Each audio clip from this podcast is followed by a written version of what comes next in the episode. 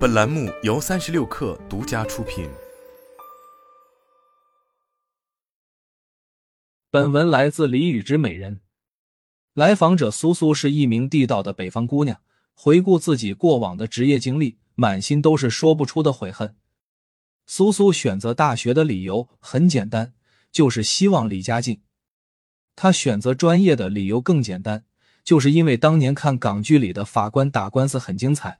文科出身的他想也没想就报考了法律专业，而他的第一份工作是通过校招来到了一家律师事务所从事助理工作，主要负责接待客户、业务咨询等。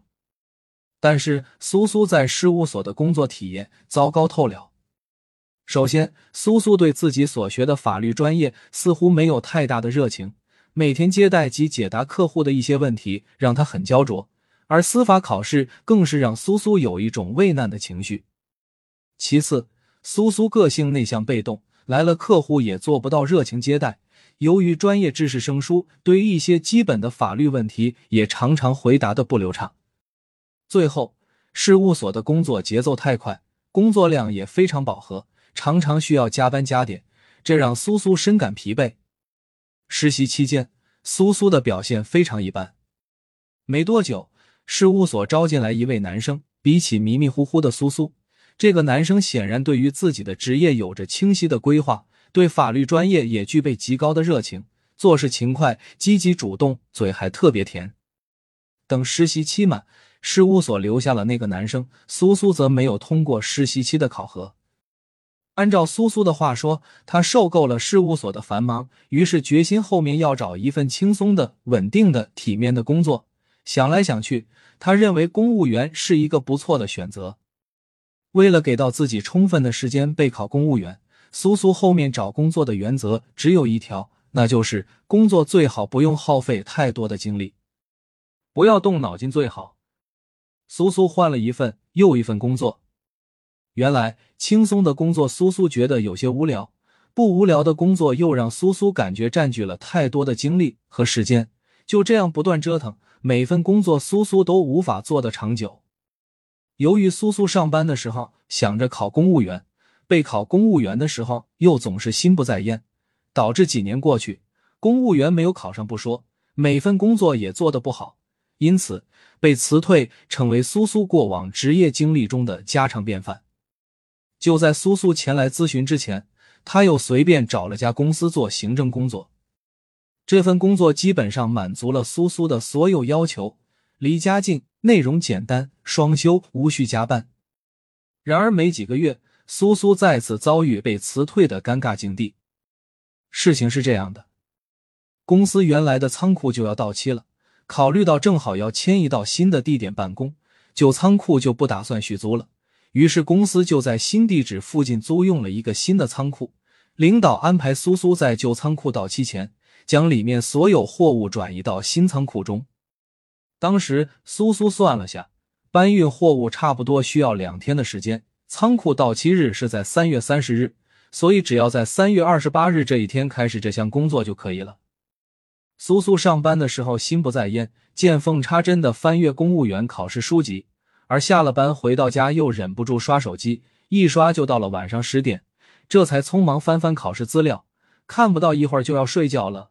苏苏每天晚上入睡前都很懊悔自己没有看书，于是每天早上都会带上考试书籍，利用上班的时间翻阅。三月二十二日，苏苏打电话给司机张某，告知张某三月二十八日开车去旧仓库将货物搬出来运送到新的仓库。张某答应了。不巧的是，三月二十五日，张某家里临时有事需要请假。于是张某就交代给司机小王，让小王二十八号开车去旧仓库搬运货物。苏苏在交代完张某之后，继续利用上班的时间看书，便忘记跟进这件事情。而小王在答应了张某之后，一忙就把这事儿抛到九霄云外了。结果到了四月一日，公司收到旧仓库那边的电话，催促他们赶紧把货物搬走，同时需要按照合同赔付一定的货物滞留金。苏苏得知这件事之后慌了神，他赶紧让小王搬运货物，但不幸的是，等货物搬运完，都已经是四月六号了。公司为此支付了七天的滞留金。领导很生气，把苏苏叫来质问。苏苏觉得很委屈，认为这件事情就是因为张某而起，所以应该由张某承担罚款。于是他打电话给张某，告诉他要扣一笔滞留金。张某一听，火冒三丈，第二天就跑到公司闹得不可开交。领导实在忍无可忍，觉得苏苏不仅是工作能力，还是工作态度方面都存在问题。由于未能妥善处理好这件事，不仅让公司遭受了经济损失，而且还给公司带来了负面影响。于是认定苏苏严重失职，将苏苏予以劝退。苏苏慌了，他想到自己都已经二十九岁了，却一事无成，这是他第九次被开除了，而公务员考试一直失利。他感觉好像是哪里出了问题，这才想起来找我们进行咨询。苏苏的经历其实是很多职场不顺的案例缩影。用苏苏的话说，自己经常为吃什么口味的煲仔饭伤透脑筋，纠结不已，却在人生的关键时刻不够用心。从职业生涯发展的规律而言，毕业后的五至十年堪称每个人最宝贵、最黄金的时间段。然而，很多人却在无意识中浪费了这段宝贵的时光。一部分人是确定了未来的发展方向，做好了职业规划，选择好的行业、好的公司，在合适的平台努力奋进；而类似苏苏这样的一部分人，完全不是这种做法。整个生涯可以用差不多来形容：读书的时候不明白为何要拼尽全力，甚至打心眼底鄙视高考决定命运的论调，觉得差不多就行了。于是高考成绩不太理想，上了一所差不多的大学。上大学的时候，心理年龄没有任何增长，依然孩子气十足，觉得不喜欢本专业，但从来不想着去做什么改变，只是消极抵抗，混一天算一天，心想大不了毕业了，找份差不多的工作就行了。工作的时候，觉得事情做差不多就行了，工作成果乏善可陈，成就体验从来没有。每次离职都信誓旦旦说要好好找下一份工作，然而真到了找工作的时候，又开始继续海投简历，找到什么工作就是什么工作。于是稀里糊涂的入职，稀里糊涂的适应着工作，不合适再离职。时间一天天过去，一次又一次差不多的选择，最终把你往错误的方向越推越远。事实是，差不多的选择其实差很多。想想看，人生短短几十年，你用差不多的态度应付每一次关键时刻，生活就会给到你同样的应付，还你一个差很多的人生。四，随着咨询的深入，苏苏渐渐明白了自己的困境根源。首先，苏苏考公务员的意愿存在问题。深挖苏苏的动机，我们会发现他对公务员的工作内容一无所知。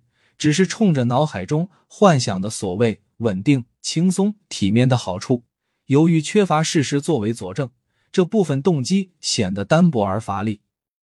苏苏按照我们的建议问询了几名从事公务员的同学，这才发现现实和他想象的完全不一样，便彻底断了考公务员的念头。其次，苏苏的特质偏内向，不善于主动社交与沟通。同时具备较为明显的思维及分析才干，也就意味着，总体说来，苏苏还是应该选择专业的生涯路线，打磨深度，成为专业人士。经过澄清，我们发现苏苏在第一份事务所的工作体验比较糟糕的重要原因，在于他确实不擅长接待及沟通部分的工作内容，所以他讨厌的并不是法律工作本身。而是和人打交道这件事让他感觉很烦躁。最后咨询后的苏苏痛定思痛，觉得虽然自己二十九岁了，但未来还有机会。后来苏苏和我们反馈说，他正在积极备考司法考试，未来打算从公司法务做起，慢慢的成为一名靠专业能力获得体面和稳定的人。